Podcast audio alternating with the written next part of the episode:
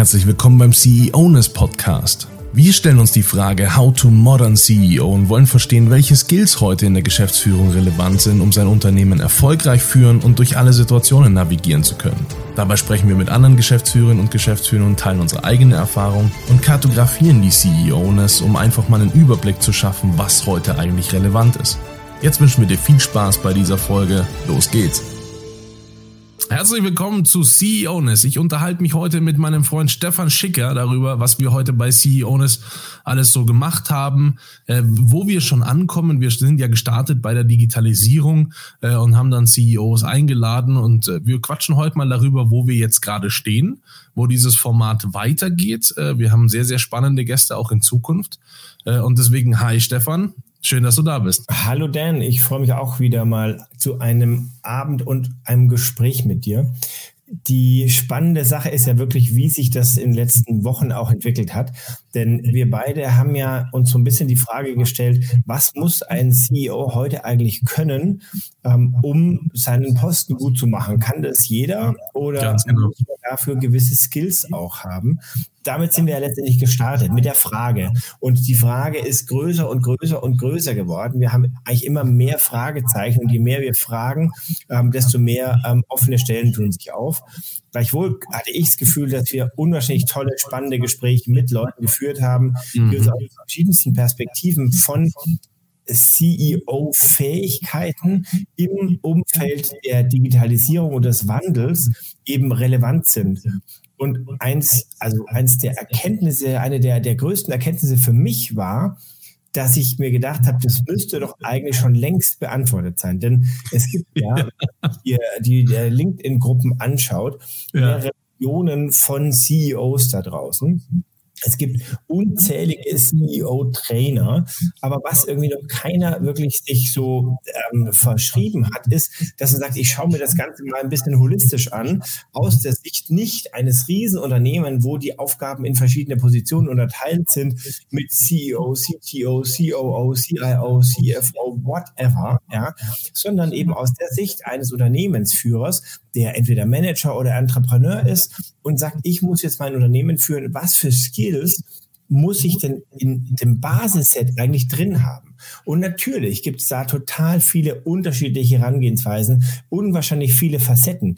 Aber was sich bei uns immer mehr gefestigt hat, ist doch die Überlegung, dass wir sagen, ja, das stimmt, aber es gibt eine gewisse Anzahl, 10, 15 grobe Einteilungen, grobe Gebiete, die ich alle irgendwie auf dem Schirm haben muss. Und entweder kann ich sie selber tatsächlich.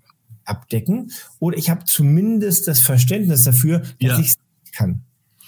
Das ist genau das Verständnis ist auch der Punkt. Mittlerweile sind wir an dem Punkt, wo wir so einen Eindruck haben, dass man tatsächlich auch was können muss äh, interessanterweise sind jetzt auch die letzten Gäste, die wir hatten, ähm, ja auch äh, so unterwegs gewesen, dass sie gesagt haben, du musst eigentlich die Kernkompetenz, die du grundsätzlich besitzen musst, ist dich ständig weiterentwickeln zu können. Das ist schon mal eine dieser Grundfähigkeiten, um auch zukunftsfähig zu sein. Und das ist genau das, was du gerade ansprichst, auch dieses, dieses Verstehen, du musst nicht alles können aber du musst verstehen, wie du dir das, was du nicht kannst, reinholst und wie du bewertest, wer dann gut ist. Das fand ich absolut spannend. Dann haben wir einen, einen, ähm, einen äh, Anthropologen dabei gehabt, den Carsten Klaus, der ja auch äh, so von, von einem Mindset-Thema herausgegangen ist und erzählt hat, wir hatten äh, äh, große, große CEO-Künstler wie den Jochen Rotthaus, äh, der sämtliche Fußballclubs groß gemacht hat und auch einfach mal so nicht aus der, aus der klassischen mittelständischen Unternehmerwelt kommt, sondern eigentlich aus dem Sport. Aber da hast du auch deine Organisation und dein, deine Mitarbeitenden und alles, was du aufbauen musst. Und äh, was er erzählt hat, war auch wahnsinnig spannend. Und ähm, die Reise, die wir jetzt hier gehen, die geht weiter. Wir werden auch weiter CEOs einladen. Ich hoffe darauf, dass wir einige Frauen auch mal einladen können, äh, da sind wir ja jetzt gerade beim Recherchieren. Bis jetzt waren es echt viele Männer und ähm, die werden dann auch noch nachkommen. Das finde ich sehr, sehr spannend, auch dieses Thema zu beleuchten. Äh, das kommt also in Zukunft. Äh, in Zukunft kommt auch noch eine Matrix, die wir erstellt haben. Stefan, vielleicht willst du zu dieser Matrix mal was sagen. Genau, denn die Überlegung ist ja, und du hattest gerade gesagt, einerseits ist es eben diese Reflexionsfähigkeit, die man haben muss. Ich glaube, wenn jemand ein hartgesottener, eingeschworener, von sich selbst überzeugter Unternehmensführer ist, der sich überhaupt nichts sagen lässt, dann ist die Position aus unserer Sicht, glaube ich, einfach sehr, sehr schwierig, weil sich mhm. das Umfeld einfach sehr stark ändert. Das oh, ja. ist in den letzten Jahrzehnten nicht so dramatisch gewesen wie jetzt. Aber es wird auch, und es ist jetzt auch wohl die langsamste Zeit, die wir in unserem Leben jemals erleben werden, von der Veränderung her. Und das zeigt sich an verschiedensten Ecken und Enden. Es zeigt sich einerseits daran, dass ich eben die, ähm, die Ziele nicht mehr so vorgeben kann, nicht mehr so hierarchisch vorgeben kann, wie ich das vielleicht in der Vergangenheit getan habe. Ich kann auch mit den Mitarbeitern heutzutage nicht mehr so umgehen, wie ich das früher vielleicht mal konnte. Ähm, ich kann auch jetzt eben keine neuen Mitarbeiter fürs Unternehmen mehr gewinnen, wenn ich eben hier nicht mich ein bisschen öffne und mir da mhm. überlege, wie für die Zukunft diese Weichen gestellt werden sollen. Mhm. Und das ist nur einer der Ausschnitte, die eben relevant sind. Aber für einen CEO oder einen ceo ist es ja so, dass es eben hier als Matrix ähm, doch sehr, sehr spannend wäre, wenn man sich mal benchmarken könnte. Und wenn man eben jetzt sagt, ich habe diese erste Hürde überwunden und sage, ja, okay, jetzt lasse ich mir mal in die Karten schauen, wie toll bin ich denn im Bereich mhm aktuellen Unternehmensführung, im Bereich der Digitalisierung, im Bereich der Weiterentwicklung. Welche Sachen kann ich denn, welche kann ich nicht? Ja, das ist eine aus unserer Sicht komplett natürliche Frage, der sich Leute normalerweise stellen. Mhm. Aber natürlich diese Kombination aus Unternehmensführung und sich da erstmal nichts sagen lassen, nicht beirren lassen, das Unternehmen starr in eine Richtung führen können, ja, ist ja auch in gewissen Bereichen eine ganz, ganz wichtige und, und erforderliche Tugend. Auf der anderen Seite muss man das unserer Meinung nach eben kombinieren mit einer Flexibilität in vielen Bereichen, die man vielleicht früher nicht so kannte und jetzt auch dazu lernen muss. Das ist genau der Punkt, ja. Genau. Wir haben ja auch tatsächlich äh, Leute äh, dabei, ähm, die sagen, man muss absolut flexibel sein äh, mit dem, was man da macht. Äh, und ähm, diese, diese Zeit, das ist natürlich auch, weißt du, du bist heute äh, meinetwegen 20, 30 Jahre lang als Geschäftsführer oder Geschäftsführerin unterwegs. Äh, du hast in all diesen Jahren verstanden, dass du die Entscheidungen triffst und niemand anders. Ähm, und plötzlich wandelt sich aber alles, aber so rapide schnell. Äh, und du stehst vor der Situation, ähm, du willst das nicht. Du hast verstanden, das ändert sich, dass du äh, plötzlich andere Leute zum Entscheiden mit reinbringen kannst, weil du die Kompetenz der Entscheidung gar nicht treffen kannst oder gar nicht besitzt.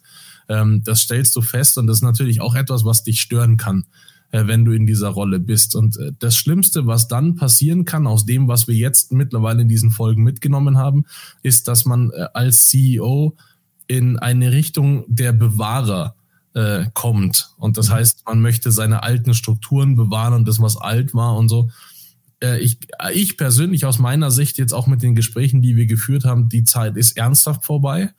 Und äh, die Leute, die das immer noch so fühlen, das ist absolut nachvollziehbar aber es ist nicht mehr förderlich für die Zukunft. Und dieser Wandel, der da angekündigt war die ganze Zeit, der ist eigentlich schon sehr präsent und zwingt auch tatsächlich die ein oder andere Person, sich da nochmal grundlegend zu überdenken. Deswegen haben wir überlegt, wir machen mal so eine, so eine Matrix, wo dann auch verschiedene Charaktere von CEOs äh, einfach aufgelistet sind. Das ist ein Projekt, das wir jetzt gerade machen, dass man sich mal auch einordnen kann. Ich glaube, diese, diese Reflexion, wenn man diese nicht selbst macht, sondern diese Reflexion einfach auch bekommt durch so eine Vorlage, die mhm. kann super zweckdienlich sein. Und da arbeiten wir jetzt gerade dran. Ja, genau. Und der E.ON-Chef Johannes Theissen, der hat doch gerade in seinem letzten Interview, das war ja so ein bisschen ein Wutinterview, ein Abschiedsinterview, ähm, gesagt hier, ähm, wer nur noch erreicht ist, verteidigt, der wird die Zukunft nicht mehr gewinnen können. Das ist ja so ein Punkt, ja. dem wir eben, von dem wir zutiefst überzeugt sind. Und gleichzeitig ist es trotzdem natürlich ein großer Schritt für ähm, solche Unternehmenslenkerinnen und Lenker, die eben hier sich durchsetzen mussten, um in diese Position zu kommen, trotzdem mal zu reflektieren, sich trotzdem mal das anzuschauen. Ähm, und wir sind der festen Überzeugung, dass es nur so geht, dass man eben sagt, ich, ich überwinde diese Hürde, ich spreche mhm. da mal mit jemandem.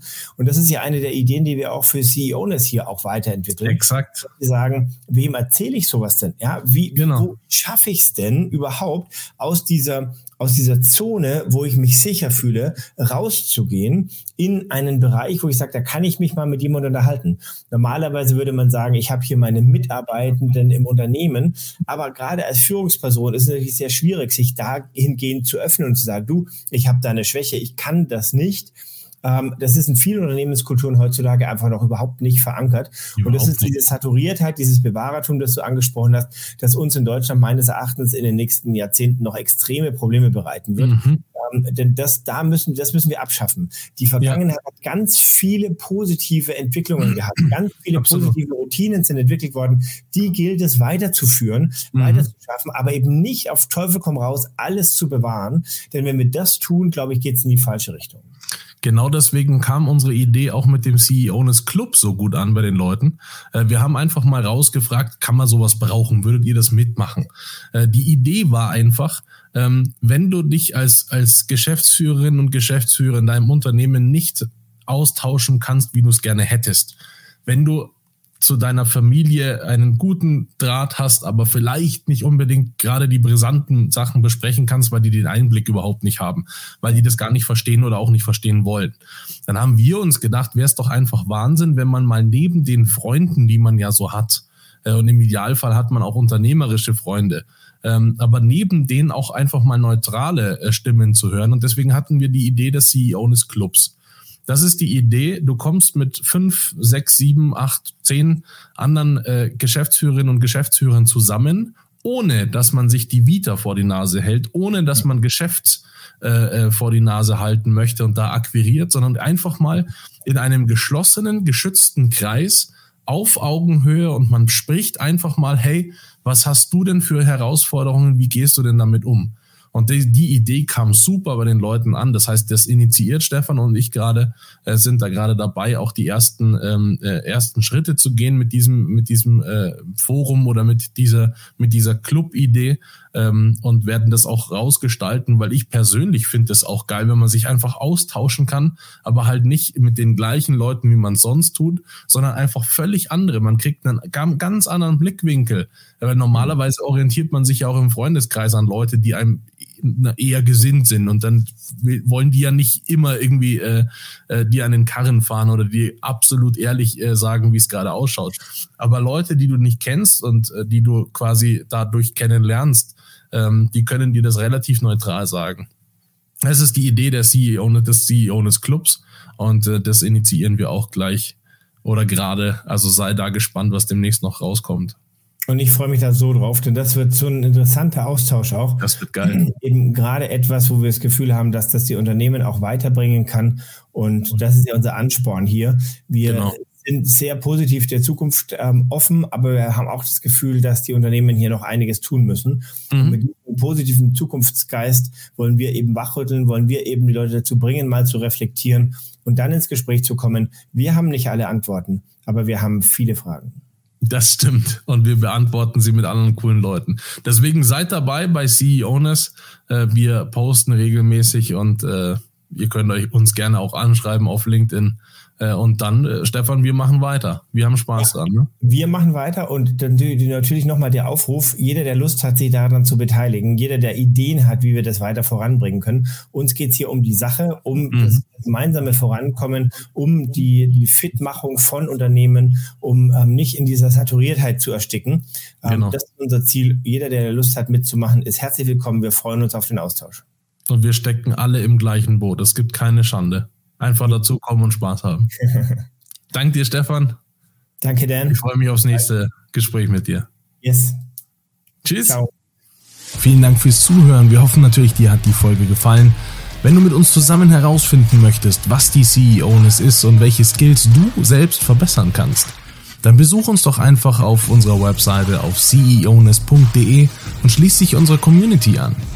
Bei uns kannst du dich mit anderen Geschäftsführerinnen und Geschäftsführern auf Augenhöhe austauschen, einfach mal fragen, hey, wie machst du diese Situation, wie machst du die?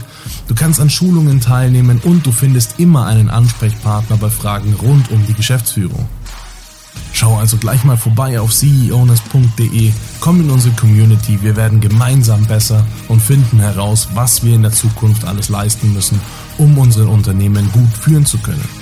Wenn dir die Folge gefallen hat, dann lass uns gerne einen Kommentar da, gib uns Feedback, für, weil vielleicht willst du selbst mal in der Folge dabei sein, dann schreib uns gerne. Wir freuen uns auf jeden Fall auf dich und wünschen dir ganz, ganz viel Erfolg für dein Unternehmen und deine Zukunft.